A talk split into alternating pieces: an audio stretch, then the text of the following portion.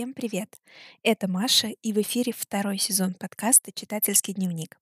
Здесь я рассказываю о книгах, которые читаю сейчас, а также вспоминаю что-то из любимого и делюсь интересными книжными находками.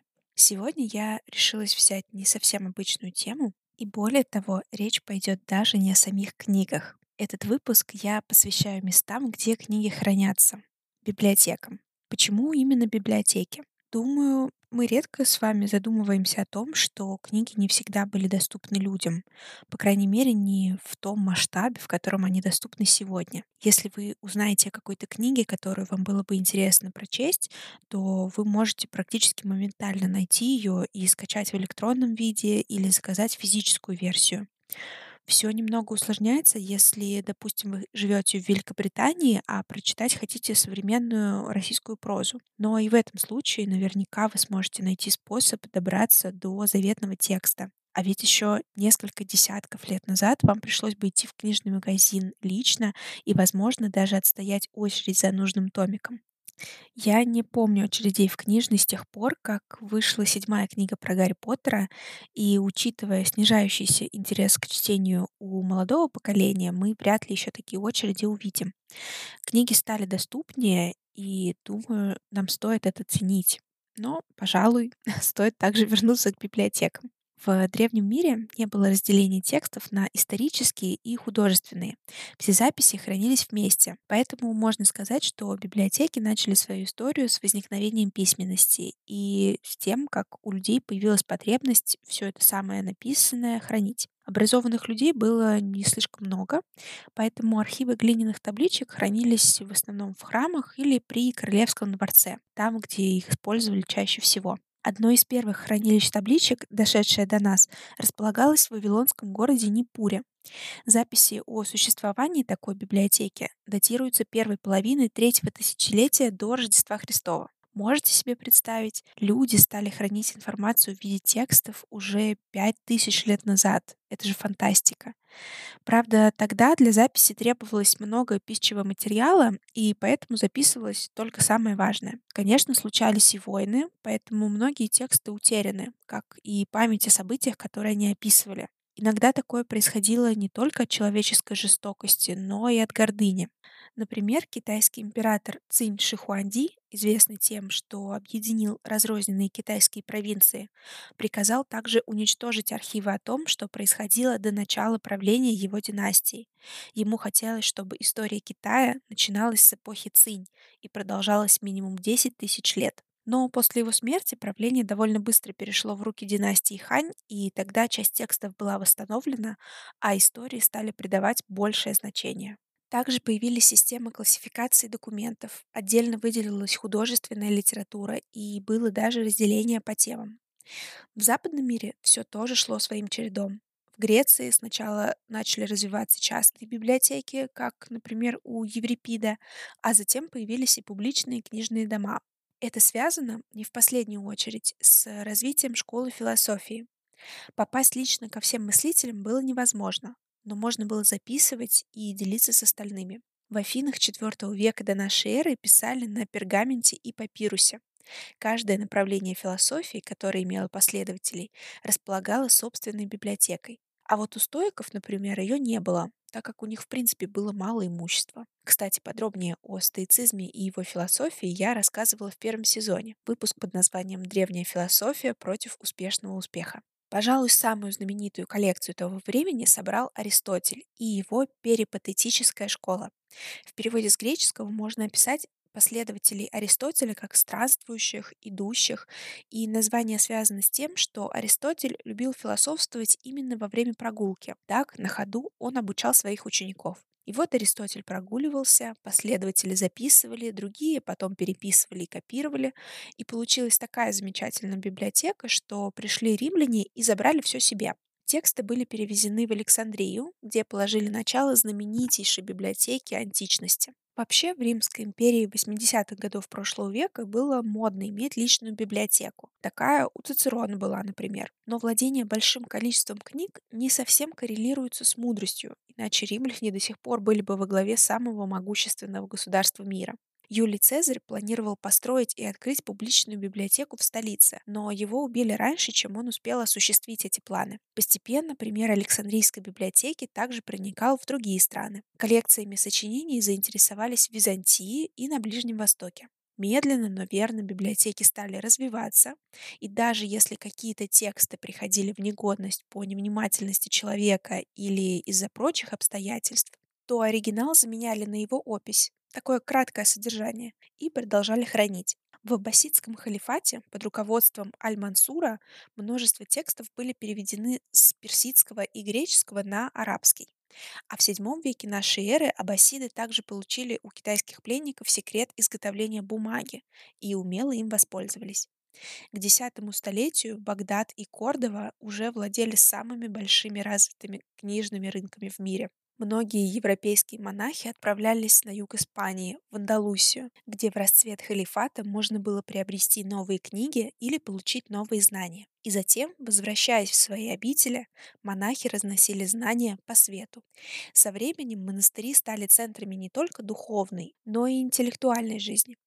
Возможно, нам сейчас это кажется варварством, но тогда религия пыталась объяснить многие вещи и явления через призму божественного существования. Но, конечно, мы не можем отрицать, что это было существенно для развития науки в целом и написания книг в частности. Пока рабочий народ был в полях, монахи служили и занимались написанием и переписью различных текстов. Особенно отличились монахи из ордена святого Бенедикта.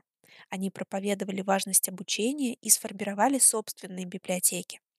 Некоторые крупные аббатства бенедиктинцев были центрами копирования, потому что это был единственный способ сохранить древние тексты. Кстати, на территории России библиотеки тоже начали развиваться с конца X века, и тоже при монастырях. Первая известная библиотека принадлежала князю Ярославу Мудрому и находилась в Софийском соборе в Киеве.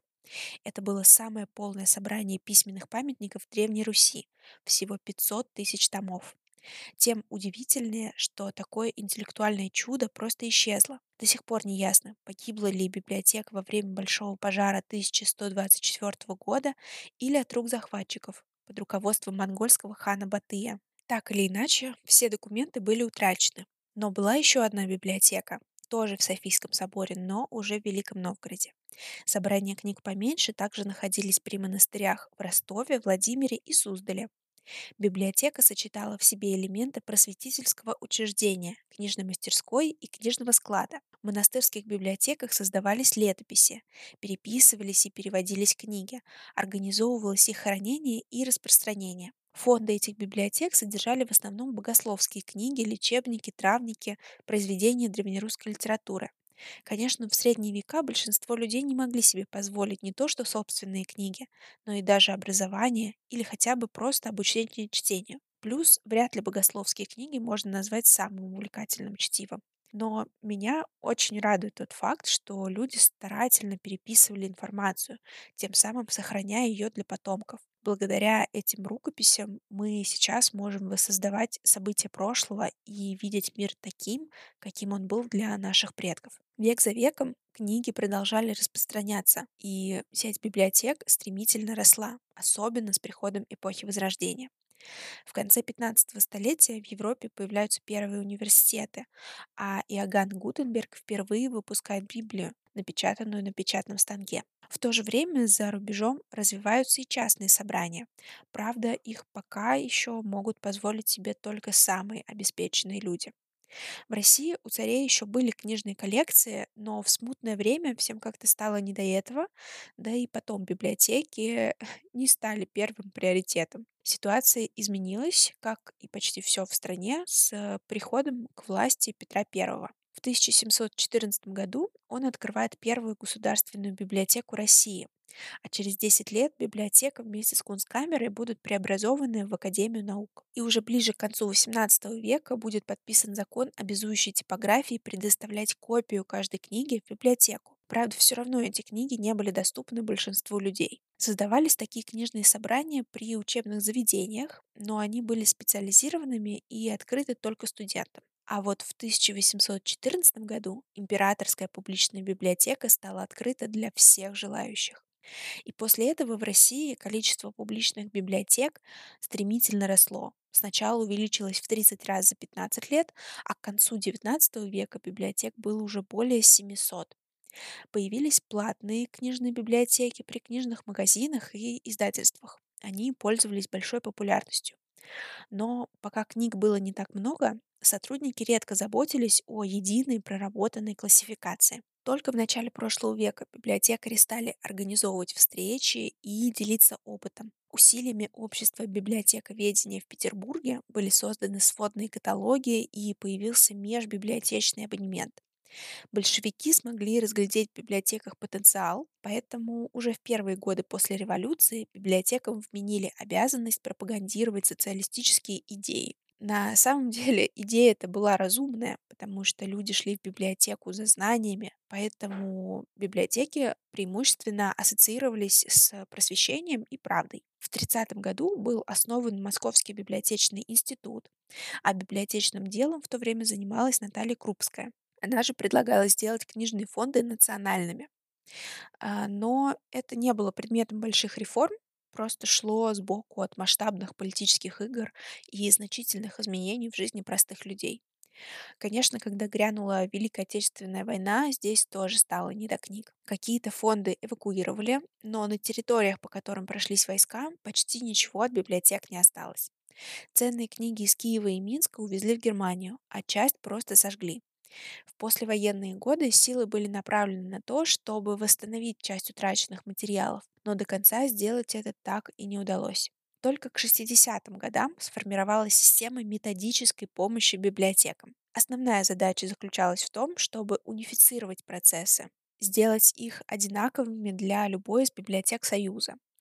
И модернизация, если ее можно так назвать, продолжается и по сей день. Теперь нас практически не удивляет, как быстро можно найти ту или иную книгу. Иногда вы можете узнать, есть ли она в библиотеке, даже не выходя из дома. Книжные дома предоставляют нам такие возможности, о которых мы даже не могли подумать. И мне кажется, что вы можете знать далеко не обо всех преимуществах пользования библиотеками. По статистике прослушиваний я вижу, что больше половины аудитории подкаста живут в России, поэтому буду рассказывать преимущественно о системе, которая работает здесь, а конкретнее даже в Москве, потому что здесь я хорошо ориентируюсь в материале. В инстаграме подкаста я как-то давно уже писала, что у меня есть любимое место. Это Российская государственная библиотека для молодежи. Я записалась туда почти 9 лет назад и с переменным успехом хожу. Из очевидных преимуществ, думаю, вы и без меня знаете, что читать библиотечные книги дешевле. Один читательский билет обойдется в смешные 200-300 рублей, а действовать будет год, три или пять. Это отличный вариант, когда вы не уверены, зайдет ли вам книга, и вы не знаете, хотите ли ее иметь. Также в библиотеке есть много книг. Даже не так. Очень много книг. Больше, чем вы можете себе представить. Даже в Ленинке, пожалуй, самой знаменитой библиотеке Москвы, столько книг, журналов и прочих печатных изданий, что они все просто не умещаются на полках. Ведь у нас до сих пор есть закон, который обязывает печатные издания, типографии, издательства предоставлять э, по несколько экземпляров из каждого тиража предоставлять в РГБ. Поэтому там точно есть все книги, журналы и прочие какие-то издания, даже совсем редкие. Большинство книг хранится в фондах и выдается только по запросу, ну потому что такое количество просто не влезло бы на полке. Это тонны информации, и без каталога в современных библиотеках просто не обойтись. Знаю, что многих может ограничивать то, что в библиотеку нужно ездить сначала, чтобы выбрать и взять книгу, а потом, чтобы ее вернуть. Да и вообще, не все сейчас предпочитают бумажные варианты. Так что открою еще секрет. Многие библиотеки России уже подключены к книжному сервису Litres. Если у вас есть читательский билет одной из библиотек-партнеров, вы можете запросить логин и пароль у библиотекаря, а потом арендовать электронные книги. Максимум 4 штуки на 2 недели. Вернуть книгу на полку раньше срока нельзя, и взять больше четырех тоже не получится. Но с другой стороны, времени как раз достаточно, чтобы вчитаться в текст, понять его и разобрать.